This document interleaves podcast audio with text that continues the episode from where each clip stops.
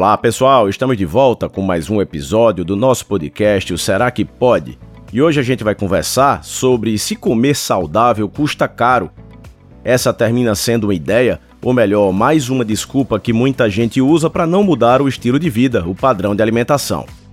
Antigamente existia uma propaganda de uma ótica que dizia que quando não se quer, qualquer desculpa serve. Infelizmente, o padrão da maioria das pessoas é querer resultados diferentes, mas sem mudar. E assim o tempo vai passando e elas permanecem apenas querendo, sem atingir os seus objetivos. Eu entendo que quando a gente decide mudar, as novas estratégias terminam nos levando a novos gastos, e com comida não é diferente. É muito comum se associar um alto preço às comidas consideradas mais saudáveis, mas isso não é uma verdade.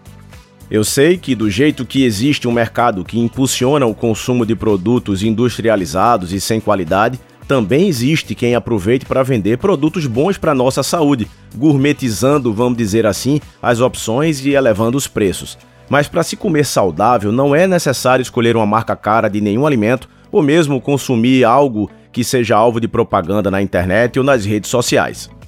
Independente da sua condição financeira, é possível sim ter uma alimentação correta e alinhada com o objetivo de manter a saúde em dia e envelhecer com qualidade e autonomia.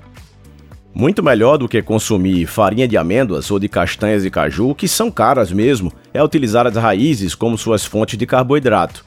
Se o seu orçamento financeiro não comporta comprar filé mignon, compre patinho, colchão mole ou outra qualquer parte de uma carne que seja legal para ser moída. Se não tem condições de comprar salmão selvagem, porque a gente sabe que a maioria dos que a gente termina consumindo são de cativeiro e não tem a mesma qualidade, Consuma outro peixe mais barato, como a própria tilápia. Sardinha, por exemplo, além de ser uma fonte de proteína, também é rica em gordura de qualidade, torna-se também uma excelente opção. Nós temos o frango, que não precisa ser consumido só na forma de filé de peito, que é mais caro, mas temos outras partes mais em conta, como a própria sobrecoxa. E o ovo, então? Alguém tem coragem de dizer que o ovo é caro?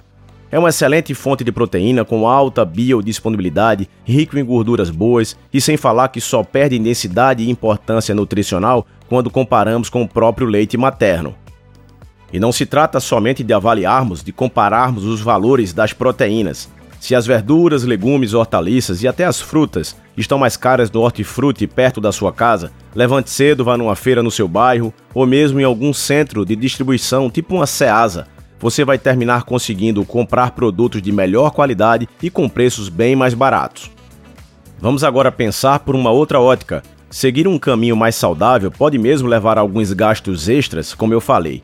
Imagine que alguém pode frequentar um médico, um nutricionista, pagar uma academia, ter um personal training e terminar comprando alguns suplementos, por exemplo.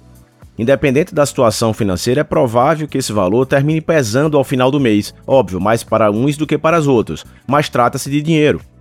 O problema é você passar a enxergar apenas o valor absoluto desse gasto. Passe, na verdade, a enxergar isso como investimento e não como um custo. Quanto vale investir na sua saúde? Quanto vale ter uma vida longeva e longe de doenças? Quando se trata de um alimento que não é saudável, você termina não fazendo essa conta. Quanto custa no seu orçamento os lanches de fast food, as pizzas aos domingos e até as dezenas de chopps no final de semana? Sem falar no gasto com remédios quando a doença chega. Essa é a questão. É melhor a gente gastar dinheiro com a nossa saúde do que esperarmos e terminarmos gastando dinheiro com a doença quando ela vier.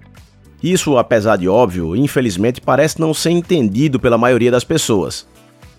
Não dá mesmo para a gente aceitar que alguém deixe de mudar a alimentação, que passe a ter um padrão saudável de ingestão de alimento por falta de condições financeiras. Eu sei sim que tudo é mais complicado com um orçamento mais apertado, mas não se pode usar isso como desculpa. Se informe, busque ajuda e veja dentro das suas possibilidades o que você pode fazer, o que você pode passar a consumir. Uma coisa eu posso lhe garantir: mesmo que você não venha consumir exatamente aquilo que gostaria nesse processo de mudança, se você tiver disposição e uma boa orientação, vai ser possível ter um padrão de comportamento alimentar muito mais saudável e gastando bem menos do que você pensa. Por hoje é isso, pessoal. Deixo aí para todos vocês mais essa reflexão. Um grande abraço e aguardo todos vocês nos nossos próximos episódios.